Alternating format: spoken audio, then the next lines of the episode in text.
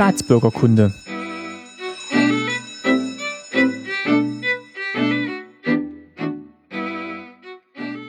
Folge 8. Schönen guten Tag. Mein Name ist Martin Fischer und ich freue mich, dass ihr wieder zuhört bei Staatsbürgerkunde. Als kleine Sommerüberraschung habe ich heute ein Interview vorbereitet, nicht mit meinen Eltern, sondern mit Jörg Reuter. Jörg Reuter ist künstlerischer Leiter beim Comic Mosaik und wer in der DDR aufgewachsen ist, dem sagt das bestimmt etwas. Das Comic Mosaik ist eigentlich eine der wenigen Publikationen, die es auch heute noch gibt. Und ich habe mit ihm ein wenig darüber gesprochen, wie das denn so war, Comic machen in der DDR, wie er dazu gekommen ist, welche Restriktionen und Auflagen es gab, wenn man eine Bildergeschichte in monatlicher Publikationsform in der DDR vertreiben und produzieren wollte. Und äh, ja, ich wünsche euch jetzt viel Spaß mit dem Interview meine Eltern und ich, wir freuen uns natürlich nach wie vor über eure Unterstützung via Flatter, über eure Kommentare und Anregungen. Und in drei Wochen gibt es dann auch schon die nächste Folge. Dann wieder in der altbekannten Besetzung. Jetzt aber erstmal viel Spaß mit dem Interview mit Jörg Reuter.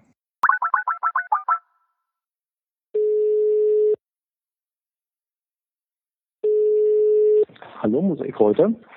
Ja, schönen guten Tag, Herr Reuter. Martin Fischer hier. Herzlich willkommen bei Staatsbürgerkunde. Hallo. Schönen guten Morgen ähm, und vielen Dank erstmal für die Möglichkeit zum Interview. Also, ich wollte mich mit Ihnen unterhalten über ja, Comics in der ehemaligen DDR und ähm, ja auch wie, wie die entstanden sind, welchen Stellenwert die dort hatten.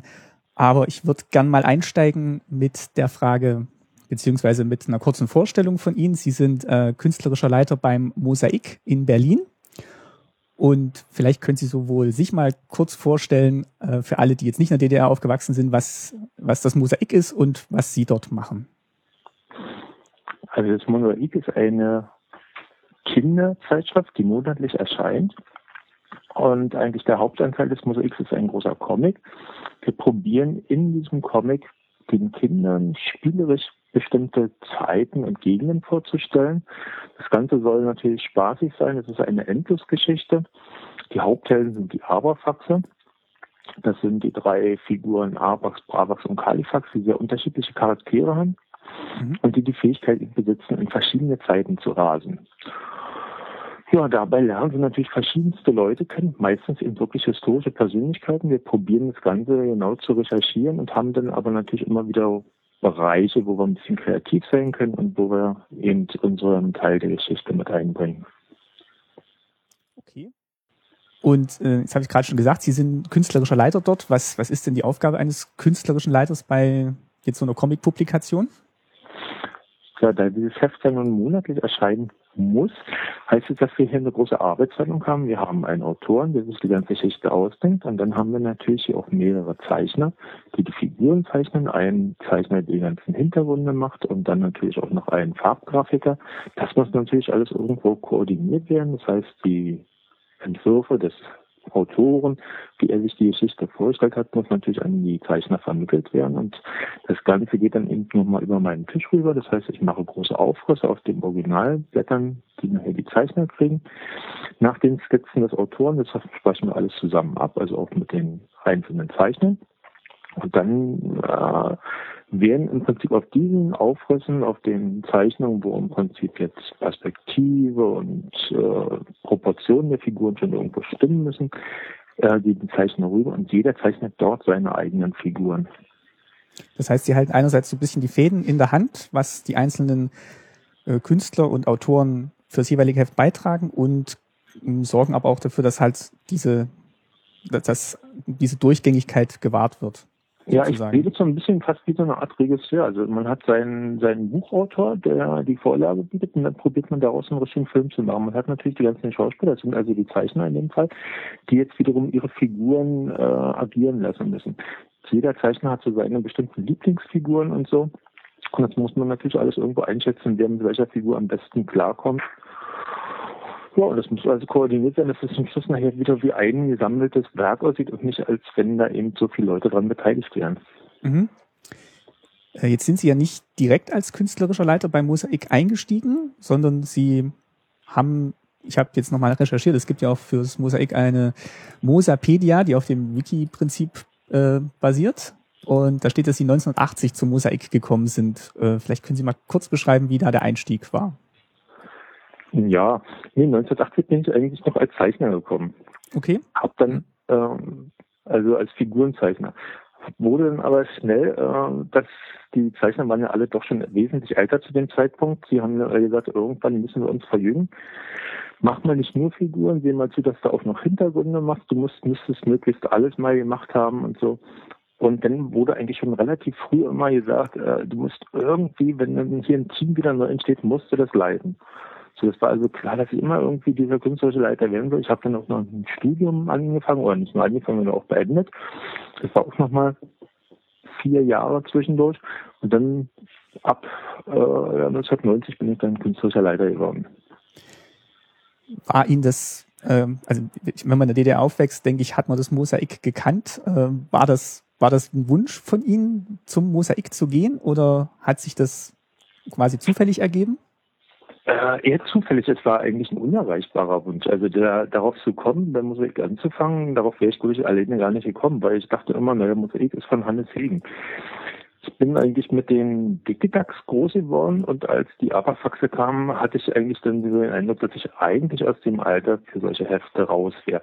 Ich muss auch sagen, dass es immer schwer war, an die Dickidax-Hefte ranzukommen und dass ich dann irgendwo dachte, jetzt ist es endlich beendet, das Sammelgebiet und du brauchst nicht immer hinter den Heften herrennen und musst dann mhm. mit anderen tauschen und diesen ganzen hin und her. Das war so eine Sache, da ich da irgendwo das ganze Mosaik aus den Augen verloren habe. Und dann fing ich an, eben zu suchen nach äh, den Job, hatte zwischendurch erstmal Elektronik studiert, merkte, dass das nicht das Wahre ist, wollte doch mehr in die Kunstrichtung, bin dann ähm, ähm, wie nennt sich das damals, ähm, Verein bildender Künstler, Verband bildender Künstler in der äh, Liebknechtstraße gewesen und habe mir da die große Tafel angeguckt und da war ein Zettel dran, das Mosaik Zeichner sucht. Da ist aber vorher schon viele Leute mir gesagt ich soll noch mehr Karikatur machen, das ist doch mehr mein Ding als große Kunst. Ja, da dachte ich, na ja, kannst du einfach mal hingehen und äh, redest da mal. Kam natürlich dann am Freitag dort an und die guckten mich an, ja, und hast du Sachen mitgebracht? Nee, habe ich nicht. Na, dann komm doch mal am Montag, da ist der Chefredakteur dann da und da stellst du dich vor. Naja, und dann habe ich da am Wochenende ein riesengroßes Bild gemacht, die Schlacht im Teutoburger Wald. Das hat denen gefallen und die haben gesagt, ja, hm, wir müssen mal sehen, dass wir dich hier irgendwie unterkriegen, aber du musst erstmal eine Woche Probe arbeiten. Nachher habe ich erfahren, die haben mir nicht abgenommen, dass das wirklich von mir ist. Die wollten mhm. sehen, ob ich wirklich das gezeichnet habe. Naja, okay, und das hat dann ja, das war im Dezember gewesen, und dann hatte ich eigentlich im Januar 1980 schon angefangen. Also 1979 70 Dezember mich vorgestellt und im Januar hatte ich dann schon eine Einstellung bei einem Verlag. War, war Comicmacher oder Comiczeichner ein Beruf, wo dann auch Ihr Umfeld gesagt hat, ja, das ist ja toll, dass du das machen kannst und, und super, oder hat man dann eher gesagt, hm, das ist vielleicht auch ein bisschen brotlose Kunst oder sieh, sieh mal zu, dass du was Richtiges lernst. Wie waren da die Reaktionen? Das fand ich ursprünglich Comiczeichnen. Ich wollte eigentlich irgendwie was mit Grafik machen. Mhm. Hab aber in der Zeit natürlich äh, viel gezeichnet und für alle anderen sah es immer sehr nach Comic aus. Ich habe natürlich auch ein paar Comics gemacht dabei. Aber ich wollte eigentlich immer ernsthafte Kunst machen, aber es kam immer mehr solche Comics dabei raus. Das war eben das Problem. Andererseits war es genau das Richtige, was Mosaik gesucht hat. Aber empfinden das ist ja Sie, doch ein recht anspruchsvoller Comic. Empfinden Sie Comics als unernst unernste Kunst? Jetzt ich mehr. Damals habe ich das vielleicht ein bisschen so gesehen. Mittlerweile sieht es als eine ganz großartige Kunst eigentlich an. Gerade als eine Kunst, die auch noch viel mehr erzählen kann, als es normalerweise Bilder machen. Mhm. Und vielleicht auch gerade über diesen, diese Möglichkeit der fortlaufenden Geschichte wirklich so, ein, so einen ganz großen Handlungsbogen zu, zu schaffen. Ja. Also ich denke, da ist der Comic sehr äh, verwandt mit dem Film, die ja auch ungefähr zur selben Zeit entstanden sind. Das ist wohl eine Zeit, wo man auch mehr erzählen wollte, als Bilder das eigentlich so fassen können. Jetzt hatten Sie es gerade schon erwähnt, das Mosaik gab es in der DDR ja schon länger, also Mitte der, der 50er Jahre wurde es gegründet. War denn das Comic in der DDR was Besonderes? Hat es so eine Ausnahmestellung gehabt oder war das eine ganz normale Publikation? Ähm, also als das Mosaik eigentlich entstanden ist, äh, gab es in der DDR überhaupt keine Comics. Die einzigen Comics, die es gab, wurden quasi über die damalige noch Zonengrenze immer mitgebracht und das fand man überhaupt nicht gut. Es gab da wohl irgendwie Aktionen von der FDJ, die regelrecht den Kindern die Comics weggenommen hat, aus den Taschen, aus den Schultaschen. Und dann gab es 1945 ein großes Gesetz gegen Schund- und Schmutzliteratur. Mhm. Hatte aber nicht den erwünschten Erfolg. Die Kinder wollten trotzdem sowas lesen. Und da kam man auf die Idee, es sollten ähnliche Sachen gemacht werden, aber natürlich mit anderem Inhalt, sogenannte sozialistische Bildgeschichten. Mhm. Also Comics haben wir nie gemacht. Mosaik war damals nie ein Comic gewesen, auch wenn wir merken, es war eigentlich ein Comic, aber es nannte sich sozialistische Bildgeschichte. So, und unter diesem Gesichtspunkt sollten natürlich bestimmte Ideale des Sozialismus vertreten werden. Das hat natürlich nicht immer so geklappt, so dass es doch das Mosaik ab und zu doch äh, ein bisschen in die Kritik geriet. Das vielleicht manchmal ein bisschen zu unterhaltsam war und nicht genügend Klassenkampf propagiert hat, sodass dann andere Publikationen noch entstanden sind, wie zum Beispiel das Atze und auch die Fröse, die immer mehr mit Comics gearbeitet ja. haben. Und das Mosaik eigentlich so eine Sonderstellung hatte, da es äh, wirklich nur ein Comic war und dieser Comic auch noch sehr unpolitisch war, jedenfalls für DDR-Verhältnisse. Hat sich diese inhaltliche Konzeption, dass man diesen historischen Kontext setzt, was damit zu tun? Oder war das eher Zufall, dass man sich eben jetzt nicht tagesaktuell die Figuren gesetzt hat, sondern eben in historische Zeiten gesetzt hat? Also es fing ja in der Anfangszeit des äh, Mosaiks, da war wirklich noch sehr viel Slapstick drin. Und dann kam wirklich vom Zentralrat der FDJ äh, die Forderung, dass da mehr äh, pädagogische Inhalte mit reinkommen sollen, dass da die Kinder mehr lernen sollen. Und da merkte auch der Hannes Hegen damals, dass er da einfach noch einen anderen Autoren braucht, dass er sich um die ganze grafische Sache kümmert und dass er einen braucht, der sich mehr um die Geschichte kümmert. Und das war dann der Lothar Dreher gewesen. Der brachte dann eigentlich den intellektuellen Input mit rein, so dass die Geschichten eigentlich diesen Anforderungen dann langsam entsprachen. Und eigentlich das auch sind, was wir heute unter Mosaik verstehen. Also gerade so die allerersten Hefte, wo wir noch mit einer Bimmelbammel Bummelbahn und kleinen Tieren durch die Weltgeschichte gerast sind, mhm. haben wir eigentlich nur mit Bananenschalen und so um uns geschmissen. Das ist ja nicht das typische Mosaik. Das eigentliche Mosaik fängt ja dann an mit der Erfinderserie und so, wo wirklich für die Kinder eine ganze Menge zu lernen war. Aber das Ganze natürlich spaßig und mit viel Unterhaltung. Also da schwärmt mein, mein Papa schwärmte auch noch immer davon, von gerade von der Erfinderserie. Also das war, das war wohl die Zeit, wo er dann mit dem Mosaik in Berührung gekommen ist und das ist eigentlich noch, also neben der wirklich bekannten Ritter Runkel-Serie eigentlich wirklich so für ihn auch das Highlight. Mhm. Gab es denn, hat man sich denn auch außerhalb von der DDR umgeschaut, was machen andere an Comics, jetzt im deutschen Raum, im europäischen Raum, oder hat man sich wirklich oder konnte man sich auch gar nicht nach außen orientieren hat sein eigenes Ding gemacht? Also ich habe ja mit den Kollegen damals zusammengearbeitet, die bei dieser Anfangszeit schon dabei waren und es gab eigentlich nach 61 gab es nicht mehr viele Möglichkeiten. Erst dann in den 70er Jahren irgendwann kam dann plötzlich die Lona Rietschel an mit ein paar Heften Asterix die sie von einer Frau bekommen hatte, die wir irgendwie mit der Binnenschifffahrt durch, äh, durch Deutschland gefahren ist. Und die hat ihr diese Hefte gegeben, als sie sich mal unterhalten hatten über Comics. Also die Lona hatte so einen kleinen Hund gehabt, mit dem ist mal spazieren und da hat sie diese Frau getroffen, die auch einen Hund hatte und da stellte sich dann eben raus, dass die von so einem Schiff stammt und die brachte ihr dann mal diese Hefte mit. Und dann war Lona, brachte die dann mit in die Redaktion und da waren natürlich alle völlig äh, fasziniert, Mensch, was es da alles gibt für Zeichnungen. Und ich denke, das war Ende der Runkelserie. Man merkt den Heften, also nicht, das ist doch, doch, doch, müsste Ende Runkel, Anfang äh, Amerika-Serie gewesen sein. Man merkt den Heften dann auch irgendwo ein bisschen an, dass da so ein bisschen Sachen aus Asterix rüberkamen. Man hat sich da also dann doch auch ein bisschen ja faszinieren lassen und hat, äh, wie gesagt, nicht, man kann ja auch ganz anders. Also bis dahin hat wirklich Mosaik so ein bisschen im eigenen Saft geschwommen.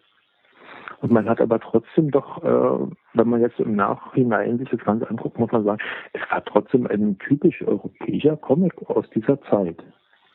Wurde das dann auch im Ausland so wahrgenommen oder hat man dann so ein bisschen abwertend gesagt, ja, das ist ja der DDR-Comic, das, äh, die können ja gar nicht so, wie sie wollen und wurde das als ernstzunehmende Publikation anerkannt im, im Ausland? Ähm, wollen wir mal zwei, zwei Sachen. Es war jetzt so gewesen, dass wir das äh, total interessant fanden und dass wir das natürlich dann auch unserem Chefredakteur gesagt haben und der hat dann zugesehen, dass er sogar irgendwie über die äh, FDJ in West-Berlin so eine Hefte besorgt hat. Sodass mhm ein paar mehr Hefte von Asterix hatten. Die anderen Hefte mussten wir wieder zurückgeben. Aber dass wir dann auch welche in der Redaktion hatten und die wir sogar heute noch haben, sodass man da immer mal wieder reingucken kann und sich inspirieren lassen konnte. Also das war eigentlich Asterix bei der einzige Input von außen. Andererseits war man ja aber auch bestrebt, das Mosaik äh, konkurrenzfähig zu machen, weil man es im Westen anbieten wollte. Es gab ja immer wieder Möglichkeiten, dass Gelder gebraucht wurden und die DDR hatte ja nun mal keine Devisen und dann hat man im Prinzip in Naturalien bezahlt und es hieß dann in diesem Fall, dass in Hefte gedruckt wurden, Mosaikhefte, die in entsprechenden Sprachen übersetzt wurden, ob ins Holländische oder Dänische und auch normale Mosaiks, die dann in Westdeutschland verkauft wurden. Natürlich in schwind geringen Auflagen, aber immerhin. Das, das wusste ich jetzt gar nicht, dass es damals schon auch außerhalb der DDR käuflich äh, zu erwerben war. Ja, ja, da gab es eben einige Hefte. Ich weiß auch von Dänemark, dass es da irgendwie einige Hefte mal gab. Die hatten allerdings alle nicht so diese großen Verkaufserfolg, wie die äh, kommunistischen Parteien in den Ländern erhofft hatten, so dass es also mit den Bezahlungen auch nicht so ganz klappte. Allerdings hatten wir dadurch natürlich eine ganze Menge Übersetzungen in verschiedenste Länder. Mhm. Hatten Sie dann auch Austausch mit anderen Comicmachern? Also gerade jetzt im französischen Raum oder auch mh, hm, andere deutschsprachige Comicmacher oder hatte man also die damals in DDR-Zeiten war das unmöglich. Da ging das überhaupt nicht. Da hatten wir sogar schon Probleme bekommen, als wir mal die japanische Botschaft besucht hatten, weil wir gerade eine Japan-Serie gemacht haben. Also das mhm. war uns völlig verboten, da überhaupt Kontakt aufzunehmen. Nach der Wende sah das natürlich dann ganz anders aus. Also heute ist man ja auf den ganzen Messen und Börsen und da unterhält man sich auch untereinander, da geht man auch zusammen essen und so. Und das ist natürlich eine interessante Sache. Wie muss ich mir denn die Arbeit an so einem Comic damals vorstellen? Erstmal, wie groß war denn die Redaktion so ungefähr, die da an einem, an dem Heft gearbeitet hat? Also im Großen und Ganzen von den Zeichnern waren wir genauso viel, aber wir hatten so fünf, sechs Farbgrafiker ja, was heute im Prinzip einer macht. Der macht das alles am Computer. Damals war das natürlich alles mit Wasserfarben auf Aquarellpapier. Das dauert einfach länger es musste ja auch viel recherchiert werden für die historischen Stoffe. Ja. War das dann eher die Aufgabe von Lothar Dräger oder wer konnte denn alles Input liefern, wie jetzt so eine Geschichte über 20 Hefte auszusehen hat? Das hat alles der Lothar Dräger damals gemacht ausschließlich Lothar Träger und der hat uns dann eigentlich immer Bücher mitgebracht und hat gesagt, so und so hat er sich das vorgestellt, hier ist eine Abbildung drin, das sollte der und der Hintergrund sein, hier hat er das hinter sich gedacht, also er hat wirklich die ganze Geschichte sich nachher ausgedacht, also die jetzt mit den Aberfaxen und äh, hat uns auch dann immer wieder Bilder zur Verfügung gestellt. Man hat natürlich selber dann auch noch geguckt, was man irgendwie noch findet, weil es war ja damals auch ein bisschen schwierig, an Material ranzukommen. Man ist in den ganzen Bibliotheken gegangen. Heute sieht es ja ganz anders aus. Heute kann man im Internet mhm. wunderbar recherchieren mit innerhalb von zehn Minuten eine Wahnsinns-Bildauswahl. Ja. Gab es denn inhaltliche Auflagen, was vorzukommen hat oder was nicht vorzukommen hat? Oder waren Sie da frei in der Wahl der Sujets? Ähm, also es gibt natürlich oder gab damals eben eine ganze Menge Auflagen, was alles nicht drin äh, zu suchen hat im Heft. Aber das wusste man ja dann schon, wo man sich anlegen würde und so hatte man dann im Prinzip als Macher schon selber wie so eine Art Selbstzensur und hat gesagt, das kann man nicht machen, das können wir auch nicht machen. Aber hier könnten wir vielleicht irgendwelche Sachen machen und man hat dann eigentlich äh, so zwischen den Zeilen eben so eine kleinen Subtexte mit drin gebracht oder auch in den Zeichnungen, dass die Leute da angestanden haben nach Orangen oder sowas. Das mhm. waren so eine kleinen Sachen, wo man eben was mit reingemacht hat, was auch nicht unbedingt sein sollte, aber was alle doch auch irgendwo gesucht haben im Heft. Fühlen Sie sich da heute freier in der Wahl der Mittel oder gibt es eigentlich auch heute noch Sachen, die man verstecken kann im Heft und wo dann, äh, wo man dann Anspielungen auf die aktuelle Zeit machen kann? Wir verstecken, aber wir verstecken nicht mehr, weil wir es nicht äh, offen sagen dürfen, sondern weil die Leser das gewohnt sind, sowas zu suchen. Mhm. Das heißt, wir könnten heute eigentlich alles äh, bringen. Aber wir beschränken uns jetzt äh, eigentlich absichtlich auf bestimmte Sachen und haben dann eben zum Beispiel, dass wir Gewalt nicht verherrlichen wollen, sondern wir wollen eigentlich eher zeigen, dass man, wenn jemand da gewalttätig ist, eigentlich damit eher äh, das Gegenteil auslöst. Dass wir eigentlich eher mit äh, Probleme lösen, mit Grips und so. Das ist eigentlich eher unser Anliegen, das wollen wir eigentlich in die Geschichte überbringen. Damals war es mehr von außen, dass wir das so machen mussten. Mittlerweile merken wir, das ist völlig eigentlich so, wie wir es eigentlich auch machen wollen. Also damals war es ein Müssen, heute ist es ein Wollen. Und die Ergebnisse sehen dadurch äh, nicht so sehr verschieden aus, aber vielleicht merkt man einfach vom, vom Herzen, dass es jetzt doch überzeugender rüberkommt. Ich finde auch, also dadurch unterscheidet sich das Mosaik aus meiner Sicht auch wirklich von vielen anderen Comics, dass eben diese, diese Sicht auf die Person und, und wie Probleme gelöst werden eigentlich eine, eine sehr sympathische ist. Und das finde ich eigentlich ein schön, schönes Merkmal vom Heft. Jetzt haben Sie ja auch in der Heftmitte gab es ja dann, ich weiß nicht, ob es von Anfang an so war, noch historischen Background zu den, zu den gezeichneten Seiten. Ähm, gab es den von Anfang an oder wann kam der denn dazu? Kam eigentlich erst äh, ähm, dazu, als die Post, also die DDR-Post ausgestiegen war und nicht mehr den Vertrieb übernommen hat. Also sprich, äh, zu, als die DDR sich aufgelöst hat und zur Bundesrepublik dazu kam, da hatte dann natürlich auch der ganze Vertrieb wurde umorganisiert. Jetzt geht das Ganze über Grossisten und auch das Abo wird nicht mehr über die Post erledigt. Es wird zwar durch die Post ausgeteilt, aber der ganze Vertrieb ist natürlich eine ganz andere Aufgabe. Und da gab es nachher äh, Auflagen von der Post, die hat äh, uns erklärt, ja, also wenn wir so ein Heft bringen, wie das jetzt im Moment ist, dann ist es keine Zeitschrift und dann müssten ein wahnsinnig hohes Porto bezahlen. Mhm. Wenn wir aber dann Informationsanteil drin hätten von mindestens einem Drittel, dann könnte man schon wieder eine andere Porto äh, Grundlage haben. So, das hieß, wir müssten einfach mehr äh, auch noch andere Artikel mit reinbringen.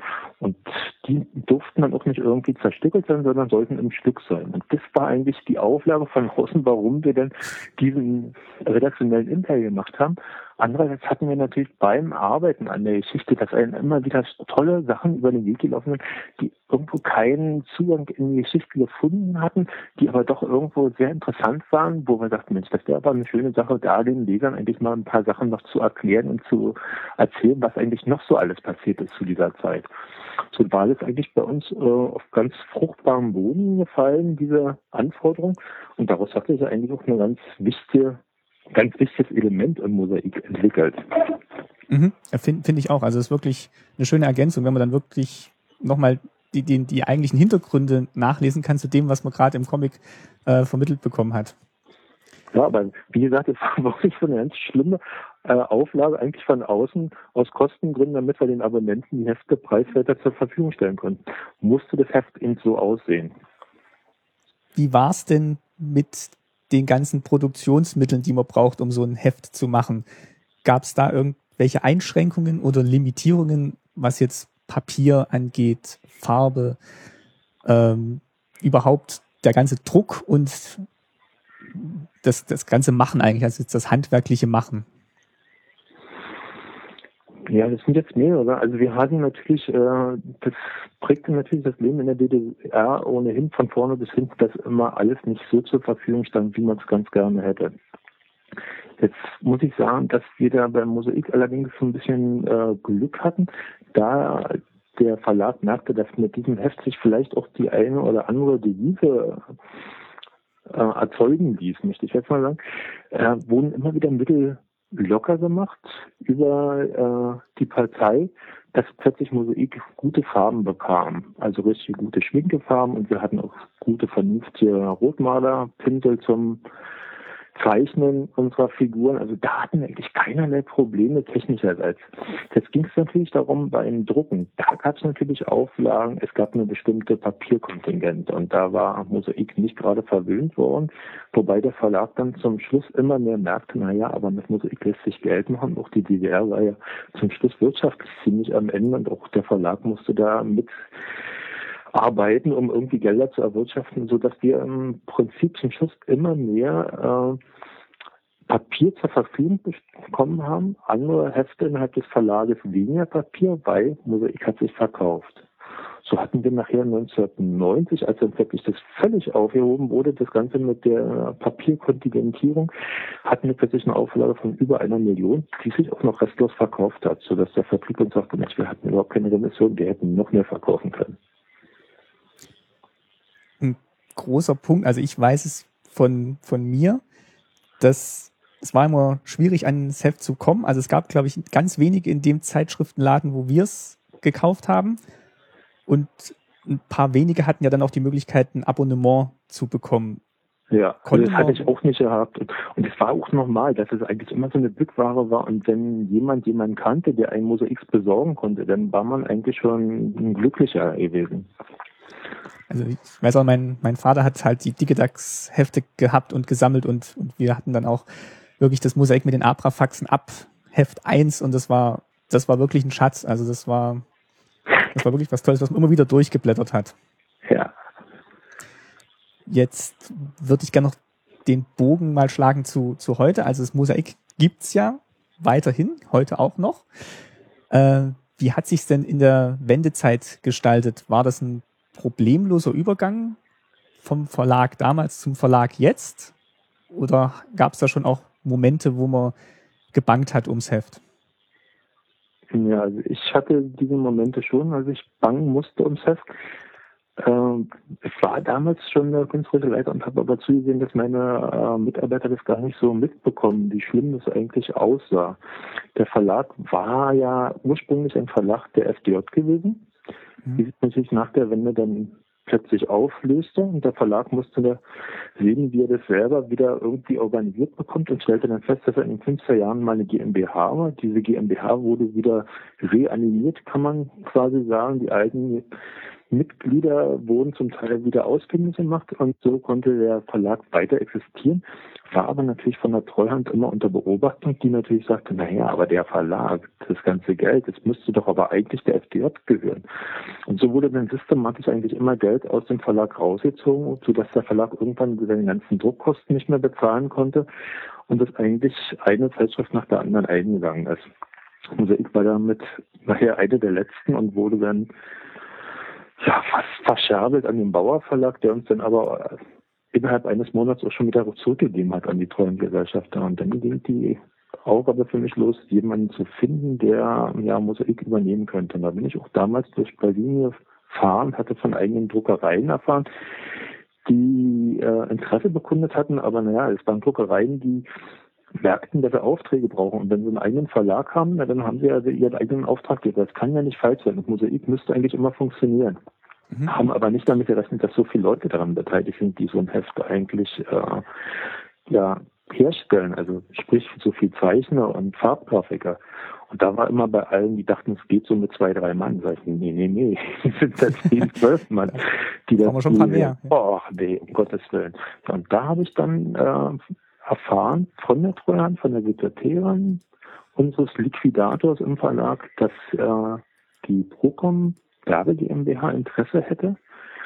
Und die hatte wohl das damals auch schon mal äh, Interesse gezeigt als der Bauer Verlag, aber dann den Zuschlag bekommen hatte. Und dann hatte ich mich mit dem Herrn Sleiter in Verbindung gesetzt. Ja, und daraus ist dann später eben unser Verlag, unser Steinchen für Steinchen Verlag Mosaik entstanden. Wie geht's denn dem Mosaik heute? Sind Sie zufrieden mit dem Stand, den das Mosaik gerade hat?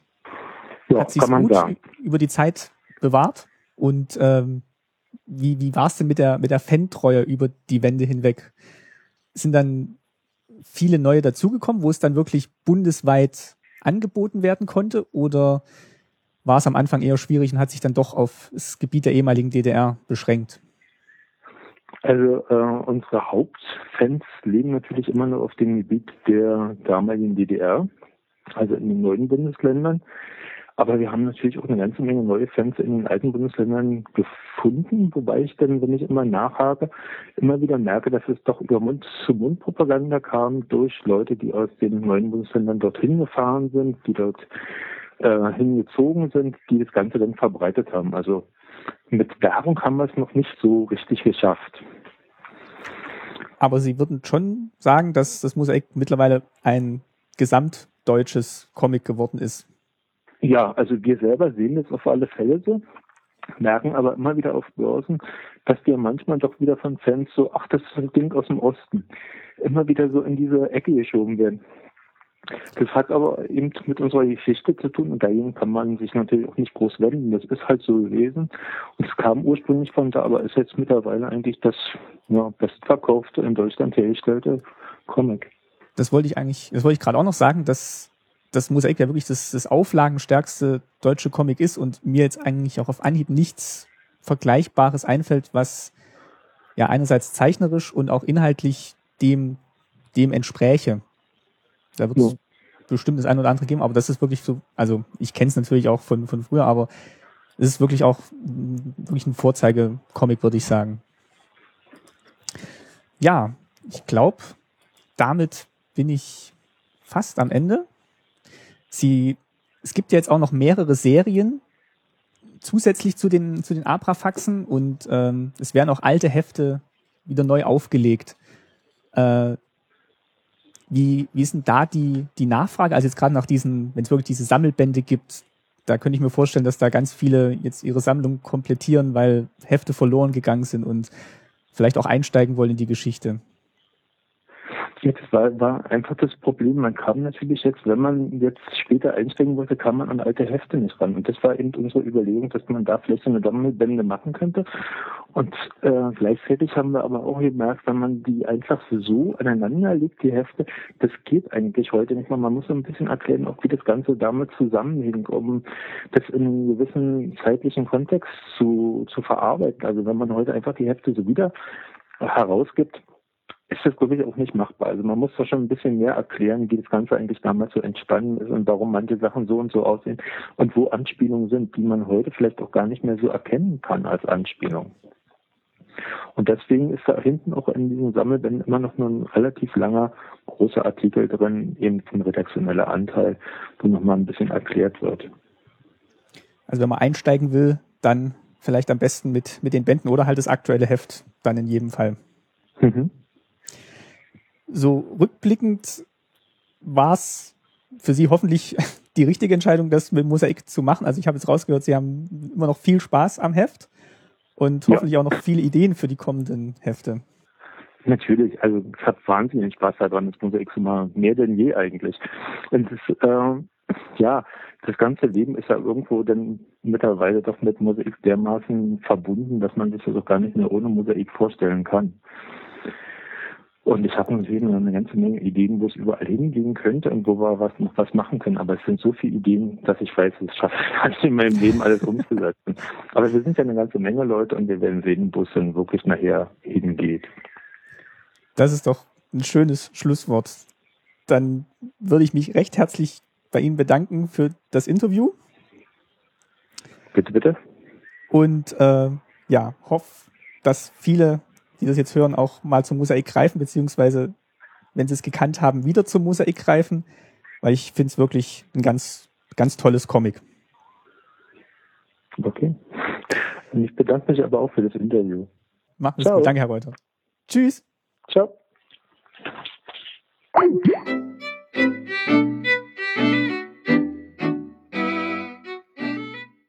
So, das war mein Interview mit Jörg Reuter vom Mosaik ich hoffe, es hat euch gefallen.